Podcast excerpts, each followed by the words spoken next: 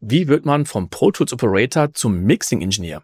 Das verrät Score Mixer Jonathan Feurich. Heute geht es um seine Karriere und woher das ganze Wissen kommt. Herzlich willkommen zu Soundcast Filmmusik und Sounddesign. Mein Name ist Tim Heinrich.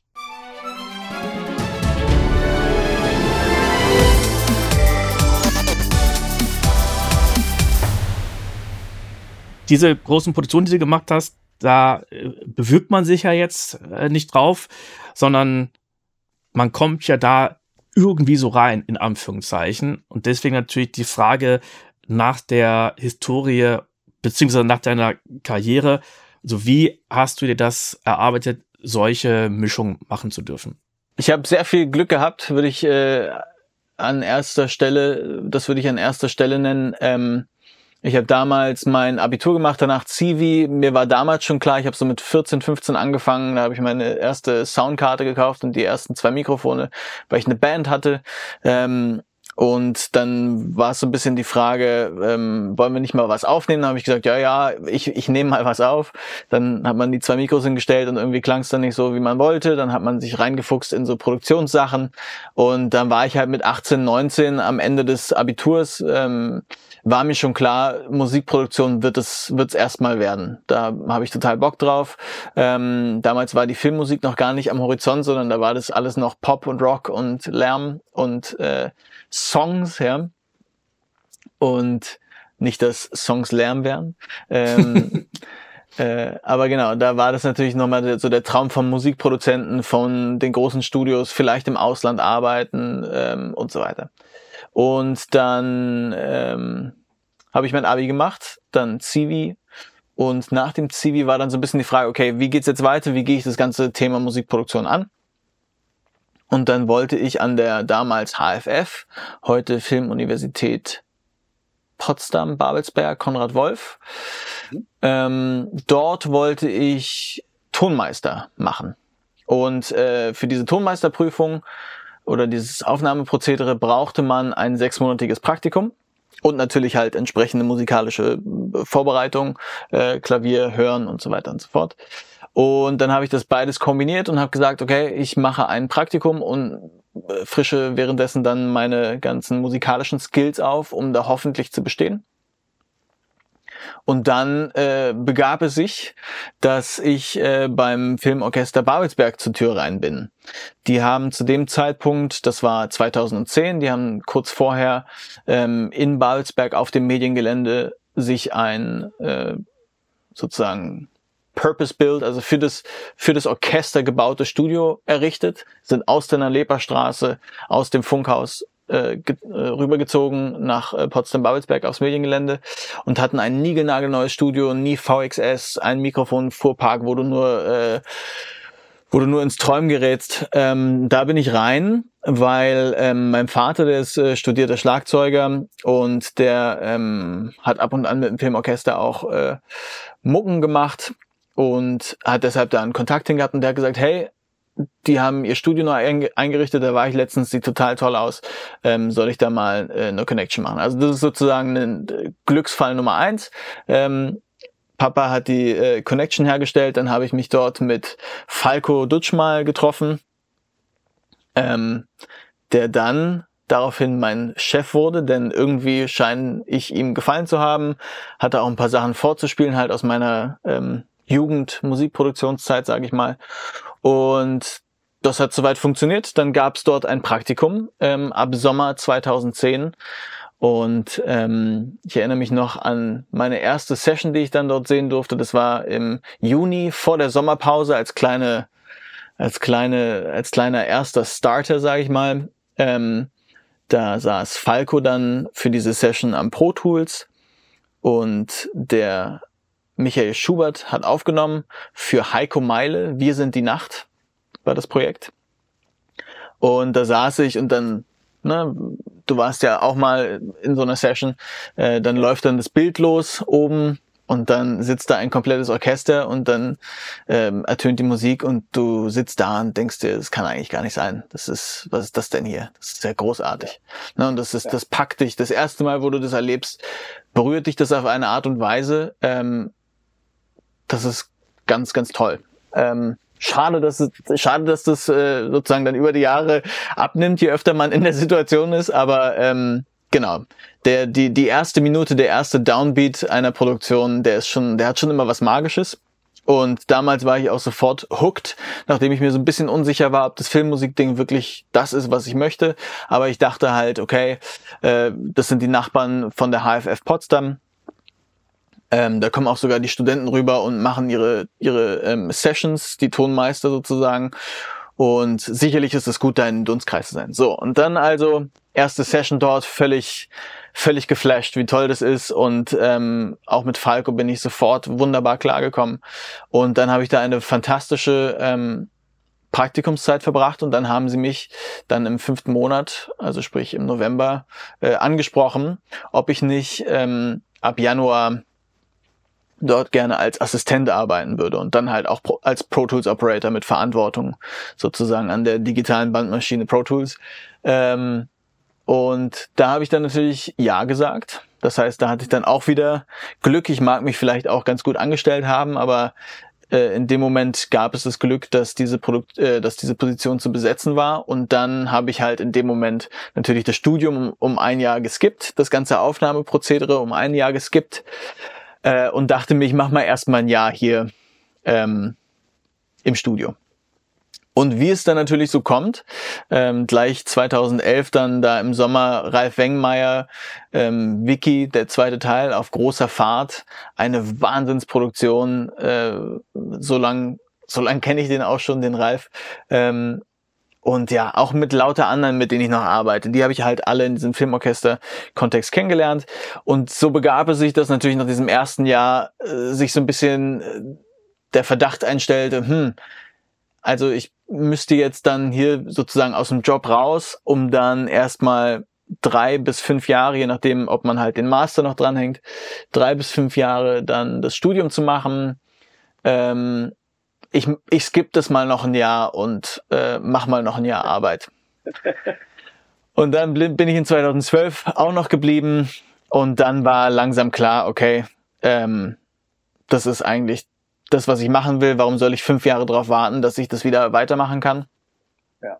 Und das Ganze parallel zu machen, hätte nicht funktioniert, weil es waren sehr, sehr intensive Zeiten damals. Ähm, da musste man dann schon ab und an sogar auch mal im Studio schlafen, was ich sehr gerne gemacht habe.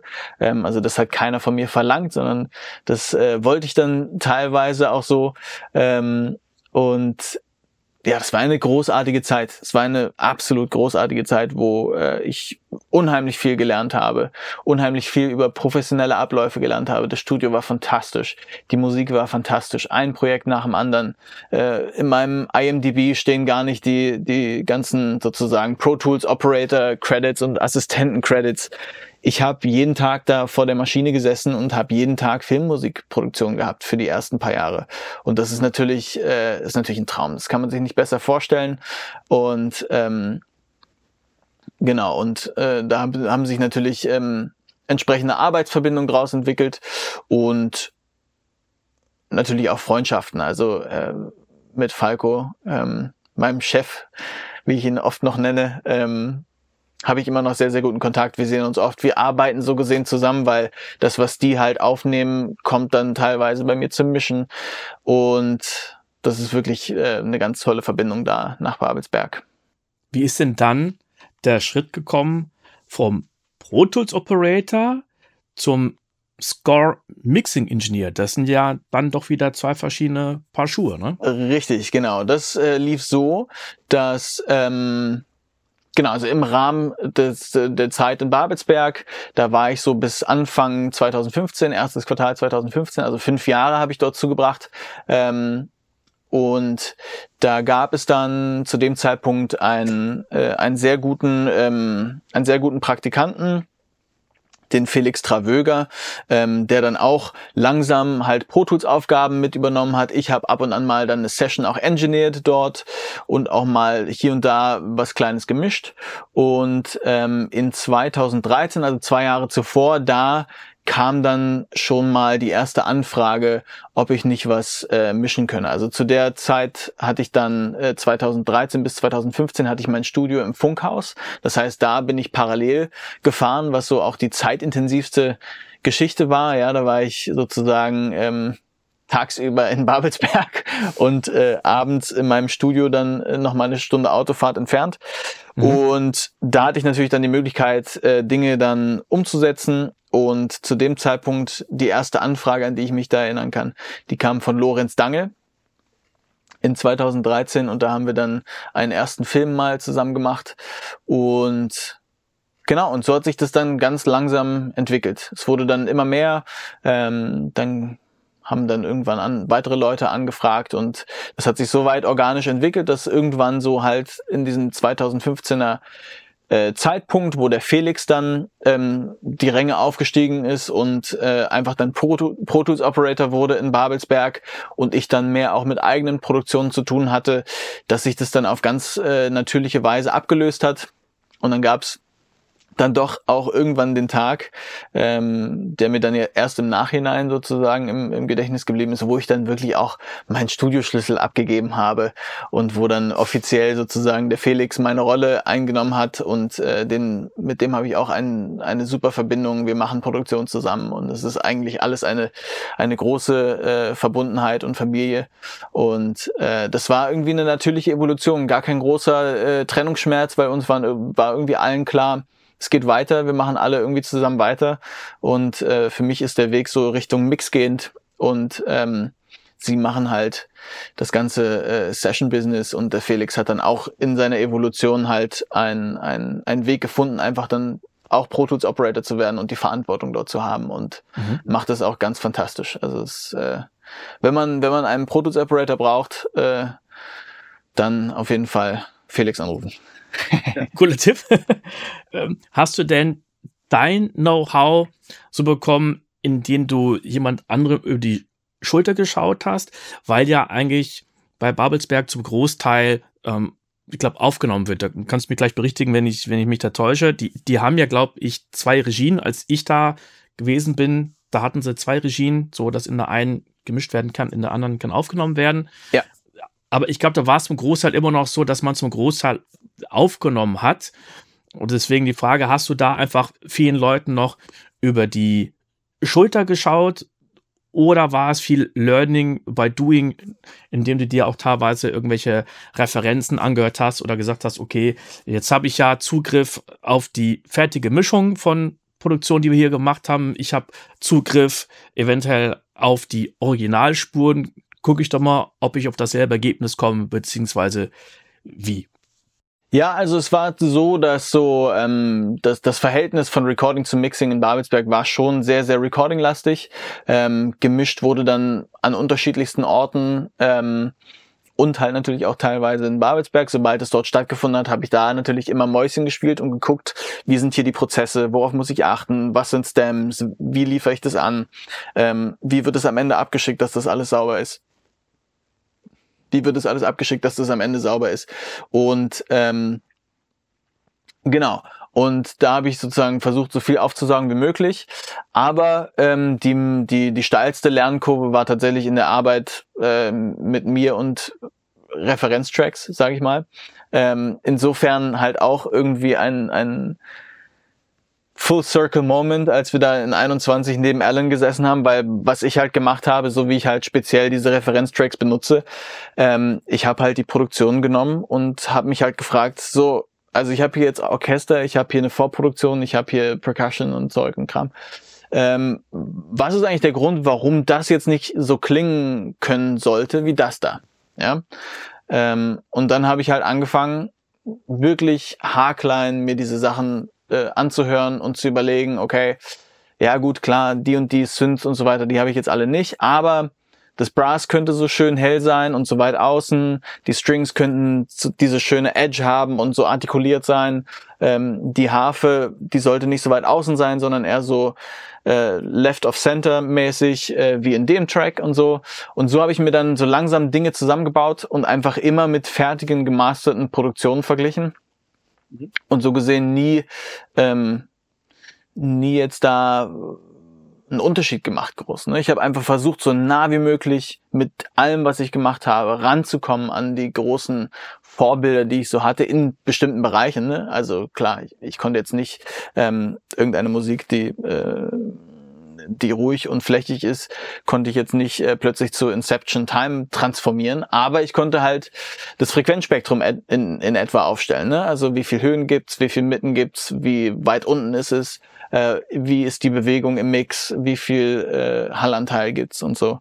Und all solche äh, kleineren Fragen konnte ich mir beantworten, so Stück für Stück mich dann äh, daran robben, auf jeden Fall. Und dann gab es natürlich auch irgendwann über die letzten Jahre durch, durch Dinge wie Mix with the Masters, also das Videoformat, das On-Demand-Format, ähm, gab es da natürlich auch die Möglichkeit halt, speziell Alan oder auch dann mal äh, Sean Murphy, wobei, nee, von Sean Murphy gibt's glaube ich, keine Online-Videos, aber da kommt man halt dann in die Sessions reingucken und auf YouTube gab's dann ähm, alle möglichen Dinge, die, ähm, die man sich reinziehen konnte. Und so, ja, einfach nie aufgehört zu lernen, eigentlich bis heute nicht. Ähm, das ist sicherlich irgendwie etwas, was, was speziell ist, aber ähm, ich ziehe mir das Zeug immer noch super gerne rein. Ich ich mag diese Rolle sozusagen, mit im Raum zu sitzen in irgendeiner Ecke und irgendwie zuzugucken, wie jemand seine, seine Magic macht und, ähm,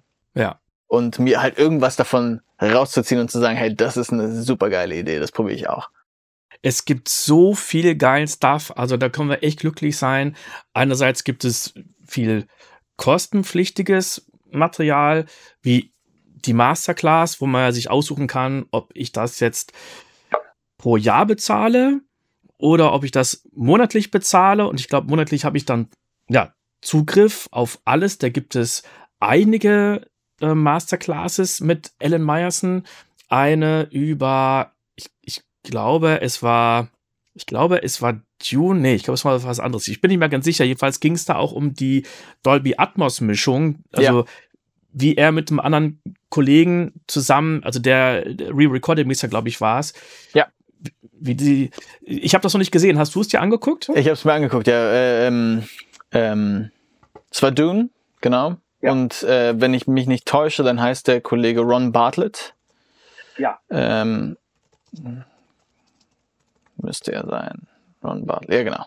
Ron Bartlett und da gehen sie die Dune-Mischung durch, die wir auch dann äh, sehen durften in, in 21 bei dem, bei dem Seminar. Genau. Ähm, Genau, und das ist natürlich super interessant, wie der, wie der dann im Mix halt, im, im wirklichen Dub-Mix dann die Musik anlegt und die weiter verwertet mit diesen, er hat ein ganz interessantes System mit diesen Boxes, wo er sich sein Bed dann, äh, sein Atmos-Bed zusammenbaut über so verschiedene, ja, so verschiedene Ebenen, die er vorgebaut hat. Ähm, wenn, ja, ich das, ja. wenn ich das alles richtig aufgegriffen habe. Ist natürlich immer so eine Sache, wie man, ähm, dadurch, dass Mix with the Masters ja auch schon Dinge zusammenschneidet und rafft, ähm, kriegt man manchmal nicht jeden Zusammenhang mit, ähm, aber das ist auf jeden Fall eine sehr sehenswerte Episode. Vor allem fand ich bei, bei Ellen in der, in der Masterclass, die wir hatten und auch in einigen Videos von ihm, die man zum Beispiel bei, bei YouTube sieht. Waze hat, glaube ich, ein oder mehrere Videos kostenlos.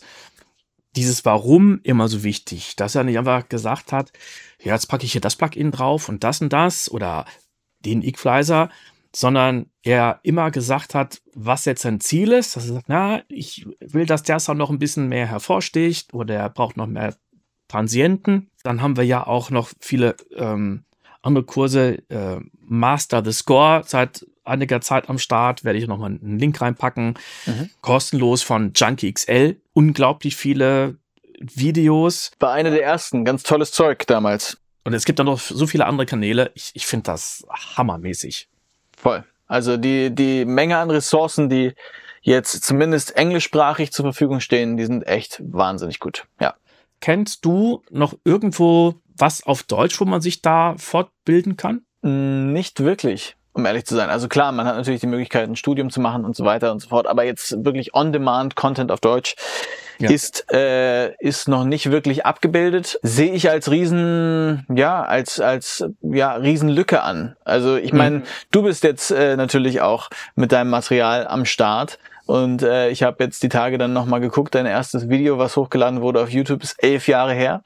Also du bist lang am Start und ja. äh, trägst ganz, ganz äh, einen ganz großen Teil dazu bei, ähm, sich weiterbilden zu können, sich über Technik zu informieren und so weiter. Und das finde ich erstmal absolut großartig. Einer der Gründe, weshalb ich jetzt hier bin und ähm, das gerne mit dir mache, weil einfach du lange dabei bist, einfach immer am Ball bleibst und einfach äh, den Leuten eine Möglichkeit gibst, ähm, sich halt eben deutschsprachigen Content reinzuziehen und vor allem auch in dem deutschen Kontext. Man darf das nicht unterschätzen, ja. Also die deutschen Strukturen in der Filmmusik sind einfach andere als ähm, bei den amerikanischen und englischsprachigen Produktionen. Es ist einfach ein bisschen ein anderes Game. Die ganze rechte Geschichte verhält sich anders und so weiter mhm. und so fort. Es ist ein bisschen was eigenes von den ganzen Abläufen, von äh, den Zeitspannen, die man hat, von den Gagen, ganz zu schweigen auch das ist alles anders und ich finde es super wichtig, wenn wir statt immer sozusagen in die ins Ausland zu gucken und zu sagen, hey, wir wollen das alle so machen wie Hans Zimmer oder wie Junkie XL oder wie Gregson Williams. Nee, konzentriert euch darauf, hierzulande mit euren Spielregeln einfach das Maximum rauszuholen und, und vertraut einfach dem, was ihr seid und was, was wir hier haben und äh, setzt euch mit diesen Prozessen auseinander. Es ist natürlich schwer, diese Haltung zu entwickeln, wenn natürlich der gesamte ähm, Education-Content halt englischsprachig ist und irgendwie von Übersee kommt. Aber manchmal muss man sich so ein bisschen darauf besinnen, okay, wir sind hier bei uns, bei uns läuft es so und so, was kann ich innerhalb dessen machen, was mich äh, nach vorne bringt. Und in dem Sinne danke ich dir jetzt hier mal offiziell, wahrscheinlich in, in äh, äh, stellvertretend für viele weitere, ähm, dass du das machst und dass es bei dir eine Ressource gibt, auf die man zurückkommen kann. Das war der dritte von neun Teilen. Im vierten Teil hören wir uns den Cue The Ship Has Sunk an. Es geht um Mixing-Aufgaben, es gibt einen AB-Vergleich und es geht um Panorama, Image und Reverb. Und wenn dir dieses Format und dieser Podcast gefallen, dann würde ich mich sehr über deine Unterstützung freuen, denn es braucht wirklich sehr viel Zeit und Arbeit, die Folgen aufzunehmen, zu editieren und online zu stellen. Unterstützen kannst du mich, indem du den Podcast weiterempfiehlst, auf Spotify eine positive Bewertung hinterlässt oder mir auf kofi.com einen Kaffee spendierst. Den Link dazu findest du in den Show Notes. Bis zum nächsten Mal.